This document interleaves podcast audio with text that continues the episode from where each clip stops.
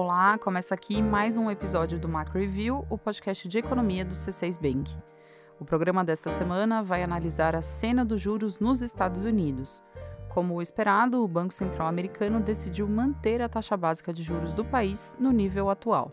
Mesmo com a inflação elevada nos Estados Unidos, a autoridade monetária optou por uma pausa para avaliar os efeitos do aperto promovido até aqui Lembrando que em apenas 15 meses, os juros saíram de 0% para a casa dos 5% por lá. Mas quanto tempo o Fed vai deixar a taxa estacionada e quantas altas será que vem pela frente? A gente vai refletir sobre essas questões e vai falar ainda de três temas: juros na Europa, expectativas para a Selic aqui no Brasil e nova perspectiva para a nota de crédito brasileira. A gente vai ter ainda a participação da Marina Valentini, do JP Morgan Asset Management, que vai contar o que mexeu com os mercados globais nos últimos dias. Eu sou a Nayara Fraga. E eu sou a Bianca Alvarenga. Hoje é 19 de junho. Vamos nessa?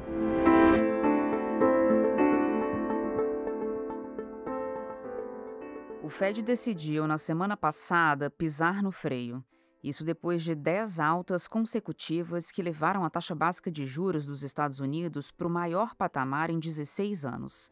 A autoridade monetária americana manteve os juros por lá no intervalo entre 5% e 5,25%. Mas é bem provável que as altas não parem por aí.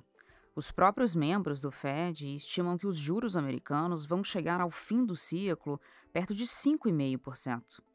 E o que isso quer dizer? Bom, a gente tem aqui um indicativo de que dois novos aumentos de 0,25 ponto percentual podem estar por vir. Mas faz sentido pausar os juros para depois subir? E por que pausar em meio a uma inflação que tem desacelerado tão lentamente? A gente sabe que os preços seguem pressionados em território americano. Os dados mais recentes mostram isso. O núcleo da inflação, que exclui alimentos e energia e que dá a tendência mais limpa da inflação, ele registrou alta de 5,3% no acumulado de 12 meses até maio, segundo o Índice de Preços ao Consumidor, o CPI. É melhor que o pico atingido pelo núcleo da inflação em setembro de 2022, quando o indicador bateu quase 7%, mas ainda assim é um número elevado Vale lembrar que a meta de inflação que o Fed persegue é de 2%. É uma meta que toma como referência o núcleo medido pelo índice PCI e não o CPI, mas de qualquer forma, esse indicador, o núcleo do PCI, mostra uma inflação de quase 5% no acumulado de 12 meses até abril. Então a inflação continua bem longe da meta. A questão é que a política monetária atua com defasagens nos Estados Unidos e em qualquer lugar do mundo leva um tempo até as decisões de juros de fato impactarem a economia. Além disso, os Estados Unidos encontram-se em uma situação particular. O ritmo atual de aperto monetário é o mais rápido desde a década de 80 e a recente crise entre bancos regionais ainda mantém o Fed vigilante, porque e se tudo isso resultar num forte aperto de crédito, com bancos menos dispostos a emprestar dinheiro? Isso por si só já faria a economia desacelerar. Bom, a saída então é esperar para ver, ainda que a pausa dos juros seja breve. O presidente do Fed, o Jerome Powell, foi questionado por jornalistas sobre as razões para uma parada tão curta na alta dos juros. Ele disse que os dados que vão sair até a próxima reunião, em julho, ajudarão a dar mais clareza. Vamos olhar para a evolução do cenário de risco, vamos olhar o que está acontecendo no setor bancário, vamos olhar para todos os dados, as perspectivas e então tomaremos uma decisão. Foi o que disse o Powell na semana passada, na coletiva de imprensa, depois do anúncio da manutenção dos juros no nível atual. O desafio é grande. O Fed precisa identificar o ponto ideal dos juros, aquele que vai combater a inflação sem levar a economia para a recessão. Uma palavra que, aliás, continua permeando o debate nos Estados Unidos. Sim, a economia americana está em desaceleração os índices de gerentes de compras, o PMI e o ISM, que são considerados excelentes termômetros da atividade econômica, eles mostram que o setor de manufaturas, por exemplo, está no campo da contração. E, segundo dados da quinta-feira passada, a produção nas indústrias contraiu em maio. Mas o mercado de trabalho americano segue forte. Apesar de a taxa de desemprego ter aumentado, ela continua num dos menores níveis dos últimos 50 anos. A criação de empregos em território americano continua acima da média de 2019. Os ganhos por hora trabalhada continuam elevados e o número de vagas disponíveis por desempregado voltou a subir. Esse quadro mantém o consumo elevado. Na nossa visão, os Estados Unidos não devem entrar em recessão. A gente acredita que o Fed vai optar por mais duas altas de 25 pontos base, recomeçando o aperto em julho. A gente não enxerga corte nos juros americanos antes da metade de 2024. Falando agora de Europa, ao contrário dos Estados Unidos, os europeus optaram por seguir em frente com o aumento dos juros. As taxas de juros na zona do euro subiram 0,25 ponto percentual na semana passada. Foi a segunda alta de 25 pontos base e a oitava alta consecutiva desde julho do ano passado. Agora, a taxa de depósitos, referência na região, está em 3,5%, o maior nível em 20 anos. A decisão ocorreu conforme o esperado. A presidente do Banco Central Europeu, a Christine Lagarde, repetiu a mensagem da reunião de maio, de que ainda existe um caminho a ser percorrido para trazer a inflação, que hoje está em 6%, para a meta, que é de 2%. E eu posso ir ainda mais longe do que isso, disse a Lagarde. É bem provável que continuemos a subir os juros em julho, ela complementou. O mercado de trabalho na zona do euro segue aquecido, com um aumento nos ganhos por hora trabalhada e negociações de salários entre trabalhador e empresa, o que tende a manter a demanda em alta e, consequentemente, mantém a inflação também em nível elevado. A gente acredita que, depois de promover os aumentos já sugeridos, o Banco Central Europeu vai manter os juros em nível elevado por um bom tempo. Bom, esse foi o primeiro bloco do programa. Fica por aqui que logo depois do recado da Larissa a gente volta para falar um pouco de Brasil. Até já!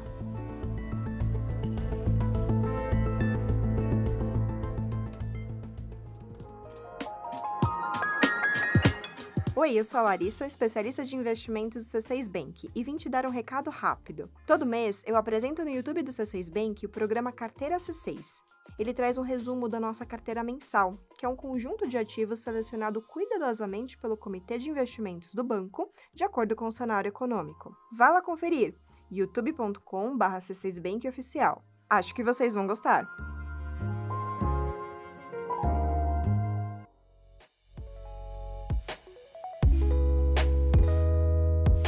Ainda falando de juros, mas agora no Brasil.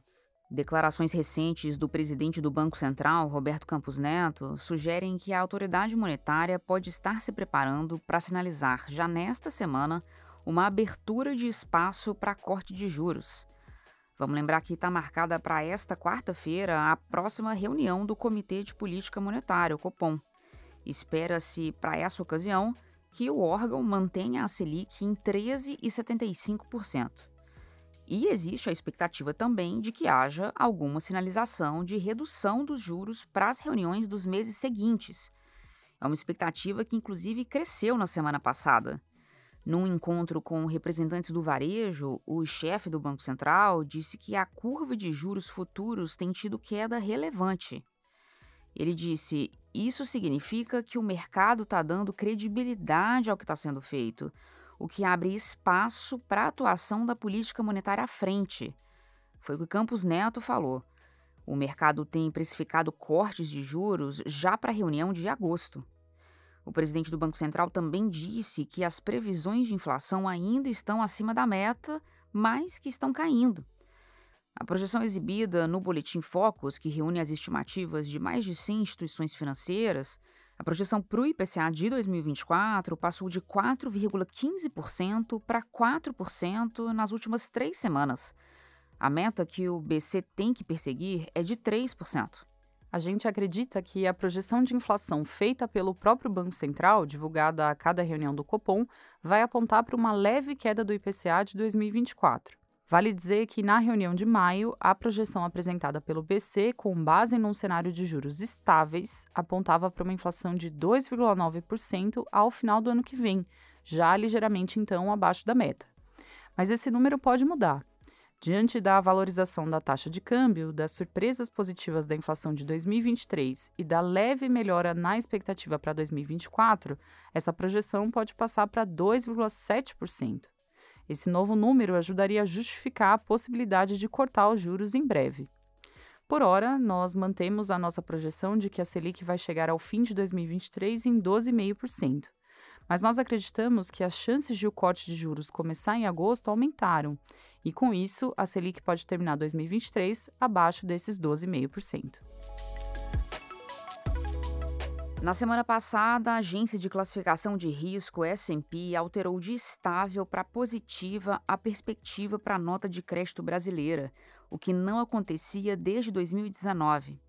Explicando aqui que nota de crédito é a nota que agências especializadas dão para a capacidade que governos e empresas têm de pagar suas dívidas.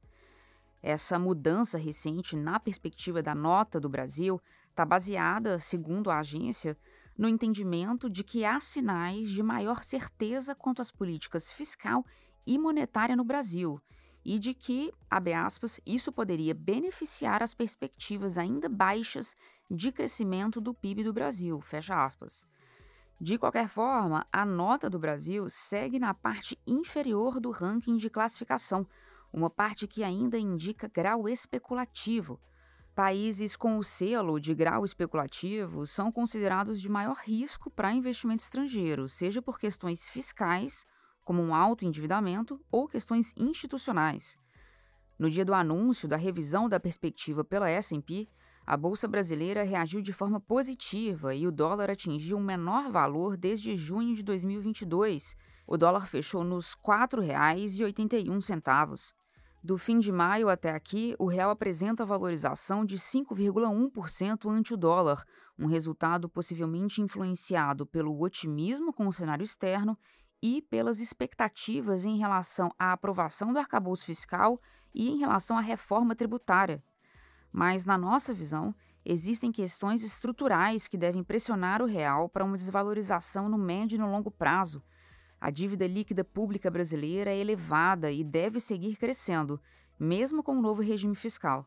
Além disso, nós acreditamos que o dólar deve permanecer valorizado em nível global. Agora a gente vai para o quadro Mercados Globais, sessão que a gente apresenta aqui no Macro Review uma vez a cada quinzena. Dessa vez, a gente conversou com a Marina Valentini, que é estrategista de mercados globais do JP Morgan Asset Management. A Marina analisou para a gente a reação dos mercados antes e depois da coletiva de imprensa do presidente do Fed, que, lembrando, anunciou a manutenção dos juros nos Estados Unidos. Ela contou que os investidores vão observar à frente. Vamos ouvi-la. Em termos de como o mercado reagiu, primeiro é, vimos uma queda inicial nos mercados quando obtivemos os dados né, iniciais, as projeções e a declaração. Mas depois, é, quando a conferência começou com o Chairman Powell falando, nós vimos o mercado acionário subindo, porque o, o Powell ainda não se comprometeu realmente com o movimento em julho e porque o mercado de ações geralmente tem se concentrado em uma maior probabilidade de um cenário de soft landing, ou seja, vendo a, a probabilidade da, dos Estados Unidos evitando uma recessão é, por toda essa resiliência econômica que temos visto é um pouco maior. E quais seriam os dados econômicos relevantes para o Fed levar em consideração na hora de decidir os seus próximos movimentos? E o investidor tem que ficar de olho no quê? A Marina explica isso e compartilha a perspectiva do JP Morgan Asset Management para o início do corte. A reunião da, do Fed deixou claro que o comitê ainda precisa de mais evidências e, e, que sejam mais convincentes de que a inflação está sob controle e pode muito bem é, subir ou aumentar os juros pelo menos mais uma vez é, neste verão, talvez pensando na reunião de julho. É, também esperamos ver um renascimento daquele debate que vimos no começo do ano: quem está certo, os mercados ou o Fed? Com talvez os mercados precificando menos aumentos de juros do que o Fed, mas os discursos realmente do Fed nas próximas semanas aqui serão chave. Esperamos muita incerteza nesse entorno e o, o, é importante, como você mencionou, realmente ficar de olho nos dados, nos discursos também. É, e sempre pensar no longo prazo. Lembrar que pode ser um hike, dois, é, ou nenhum, mas parece evidente que o Fed está muito perto, sim, de terminar as altas de juros e que o ciclo de corte ainda deve chegar, talvez no fim desse ano ou no começo do ano que vem. A gente concluiu nossa conversa com a Marina falando de Europa, Por lá, os juros estão ainda subindo, como nós falamos agora há pouco, e sem perspectiva de pausa por enquanto. De que forma isso impacta as bolsas na Europa? A Marina diz que os investidores europeus ainda preservam um certo otimismo. Vamos entender. E tem um lado positivo de olhar toda essa mudança na Europa, saindo de juros negativos, normalização da inflação é, e o fim da austeridade fiscal. E, e, esse lado positivo é que o mercado acionário europeu pode ir bem, sim. É, são mercados mais cíclicos, que são mais sensíveis à economia real. Tem muito banco, por exemplo, que se beneficia de não ter juros negativos. Então, respondendo a sua pergunta, é, ainda vemos boas oportunidades no mercado europeu comparado com a década anterior, onde eles ficaram um pouco mais atrás dos mercados americanos.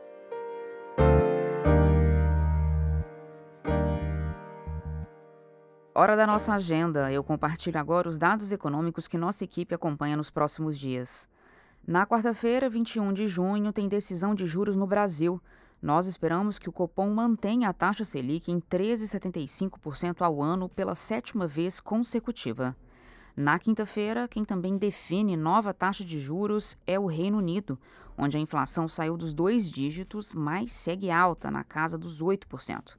A expectativa é que o Banco da Inglaterra faça um aumento de 0,25 ponto percentual e indique que mais aumentos virão.